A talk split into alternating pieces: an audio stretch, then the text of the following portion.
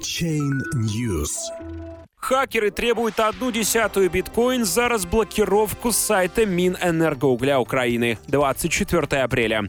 Неизвестные заблокировали веб-страницу Министерства энергетики и угольной промышленности. Для восстановления доступа необходимо в течение 10 часов перевести указанную сумму в биткоинах на анонимный кошелек.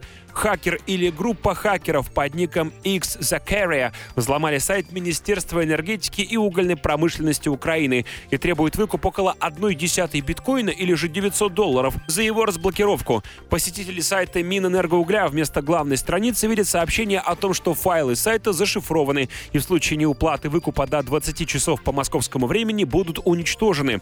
Как гласит текст сообщения, важные файлы вашего сайта зашифрованы. Многие файлы более недоступны, потому что они были зашифрованы. Возможно, вы заняты тем, что ищете способ восстановить свои файлы, но не тратьте ваше время. Никто не сможет расшифровать ваши файлы без нашей особой помощи по расшифровке.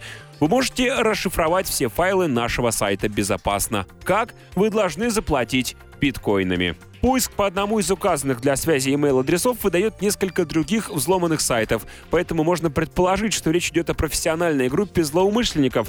Официальные представители министерства с заявлениями пока не выступали. Лишь в Facebook-аккаунте Минэнергоугля появилось сообщение, что работа официального сайта министерства приостановлена по техническим причинам. В настоящее время послание хакеров на сайте заменено на заглушку, сообщающую, что сайт находится на техобслуживании.